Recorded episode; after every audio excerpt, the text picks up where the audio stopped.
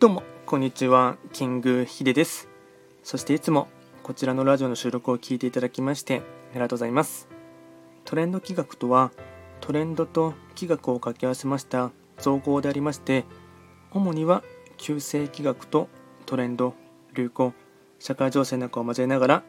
毎月定期的にですね運勢とか開運なんかについてお話をしております。で今回はですね、まあ、雑談会ということで話をしていきたいかなと思いますが、えっと、ちょうど昨日ですね約2年半ぶりぐらいにですね伊勢神宮にですね、まあ、参拝してきたっていう話をですね、あのー、雑談交じりです話をしていきたいかなと思います。まあ、僕はですね、えっと、ちょうど前回行ったのがコロナがですね出てきた初め頃だったので、えっと、2020年の1月のですね後半にですね前回は行ったんですのでなので約2年半ぶりぐらいにですね伊勢神宮に参拝したというところでしてで昨日ですね、まあ、土平日だったんですけども、まあ、結構ですねあの混んでいたというかですね特に伊勢神宮の場合はですねその途中にですねおかげ横丁っていうですね少し、えー、まあ、日本の古き良きですね伝統っぽいところのですねあの食べ物屋さんがずらーっと並んでいるですね商店街みたいな、まあ、お土産物屋さんを中心に並んでいるですねおかげ横丁っていうところがあるんですけどもそこはですね特にですね、うん、混んでいてですね、まあ、昼食を食べる頃はですね本当に人が多かったっていうのもありますし何て言うんですかね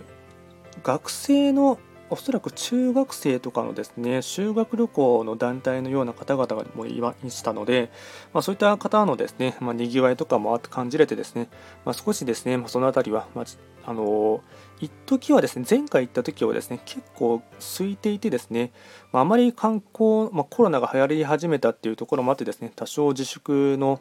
あの波の影響もあったかもしれませんが、まあ、結構ですね、うん、空いていて、まあ、若干寂しいかなという感じもですね、まあ、の感じたところもありますので、まあ、その辺りはですね、まあ、観光のとですね、まあ、場所っていうところになるかと思いますので、そういった点ではですね、結構いいかなと思います。でですね、でそこでですね、えっとまあ、昨日はですね、った時には内宮だけ行ってですね下宮には寄らなかったんですけども、まあ、おそらくですねうん、まあ、先にですねあの正しい順番といえばですね下宮を参拝してから内宮に行っていくっていうのがですね、まあ、本来の習わしというかですねそれが正しい順番だと思うんですけども僕はいつもですね、伊勢神宮行く時はですね先に内宮を行ってですねでその後に、えっと、下宮に行くっていうですね、まあ、反対に行ってしまうっていうところがですねちょっと、まあ、正しくないと思われてしまうかもしれませんしそこでお叱りを受けるかもしれませんがまあ、僕はその、あの、まあ、なんていうんですかね、まあ、完全に自己都合といえば自己都合ですし、うーん、まあ、大体電車で行ってですね、行く時のですね、都合上ですね、内宮を寄って下宮に行って、そのままですね、帰ってくるっていう方がですね、スムーズに帰れるっていうところがあってですね、それをずっと、うん、長くやっていたんですけども、で、そこでですね、すごく久しぶりに行って思ったのはですね、うん、なんていうんですかね、まあ、単純に一番ですね僕の身体的な部分で言えばですねめちゃくちゃ体力の衰えをですね感じることがですねありまして、まあ、それは何でかって言いますと僕はですね、えっと、大体内宮を見てからえー、と参拝してからですねおかげ横丁で、えー、とご飯を食べてでその後に近くにですね猿田彦神社っていうですね、あのー、これも結構開運スポットとしてはですね有名な神社があってですね、まあ、いわゆる芸能の神様とかですねあとは道開きの神様っていうところで、まあ、自分の進みたい道にですねさらにですねご縁ご加護があったりですねご縁が開けるっていうですねそういった有名な猿田彦神社っていうのがですね近く確か内宮からはですね800メートルぐらいは離れているかなと思うんですけどもただ全然歩いていける距離なので、まあ、そこを寄ってですねでそこから歩いて下宮までですね3キロぐらいあるんですけども、えっと、歩いてでそこから下宮にを参拝してそのままですね、えっと、最寄りのですね僕は、えっと、何だったっけ駅名ちょっと伊勢市のところではなくてえっと、宇治山田駅か。宇治山田駅で電車に乗ってそのまま快速で名古屋に帰ってくるっていうところがですねずっと続けていたんですけども今まではそのですね下空を行ってで約ですね徒歩距離で言うとですねおそらく3、4キロぐらいはですね、えっと、駅まであるんですけどもえっと、時間で表すとですね1時間弱は歩く歩いて駅までは行けたんですね。でそれをずっと今までは体力的にですねできたんですけども昨日はですねもう内宮参拝した時点でですね結構足が疲れてきてしまってですねあのーもう正直下空に行くですね元気もなかったっていうのもありましたしやっぱりですねちょっとこのコロコロナの期間のですね自粛生活の中で僕は完全に全くですねあの外に出ない日っていうのはですね結構ありましたのででどうしてもですねそれで足腰が弱くなってきてしまったっていうのもありましたし体力的なですね衰えというのをですねめちゃくちゃ感じてですね昨日はもう内宮だけ行ってですねあとは猿田彦神社をですね参拝してあとはですねもうすぐにバスに乗ってですねあの最寄りの駅まで行ってですねでそこからもうすぐにですねあの快速のチケットを買ってもう電車の中は爆睡していましたね。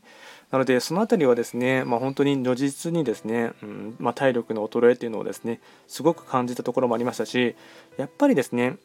僕はですね内宮を参拝する時にも中にも別宮なんちょっと何て読むのかちょっと分かんないんですけど別の宮がですねたくさんあるんですね。それをできる限り全部ですね回っていくっていうのがですね、ま、今までのですね習慣としてありましたのでそれも昨日ですねやっていたらですね結構その内宮だけをですね回るだけでもですね疲れてきてしまったっていうところがあってですね、まあ、情けないの一言だなっていうところもありましたし、まあ、ちゃんと日頃からですね運動をしないとですね、まあ、体力はどんどんと年々と落ちてきてしまうなというところはですね感じるところがありましたので、まあ、それはですね、ま日頃からまた、あのま運動の習慣とかですね筋トレとかはですねしないとまずいかなというところをですねすごく感じるところがありました。あとはですねうんやっぱりにぎわいが戻ってきたっていうところはですねすごいいいなと思いましたしやはりあの辺りはですね、まあ、あの親睦というかですね木が木々が綺麗というのもありましたしあとは近くに五十鈴川があってですね、まあ、どうしてもうん、普段、まあ、あまり空気のきれいなところにはですねいないというところがありますのでそういったですね、まあ、フレッシュなですね新鮮な空気を吸いながら、まあ、参道を歩くっていうのはですねやっぱり日本人としては心が洗われるっていうところもありますしあの砂利をですね踏み鳴らすっていうところもですね風情があるっていうのもありますし、まあ、そこでですね、まあ、邪気が払われればですねいいかなと思っています。今回はですね、えっとまあ、本当にただただ単のですね雑談にはなりましたが、えっとまあ、約2年 ,2 年半ぶりにですね伊勢神宮とあとは猿田彦神社をですね参拝してきましたっていうお話をですね雑談交じりで話をしてみました今回も最後まで聞いていただきましてありがとうございました。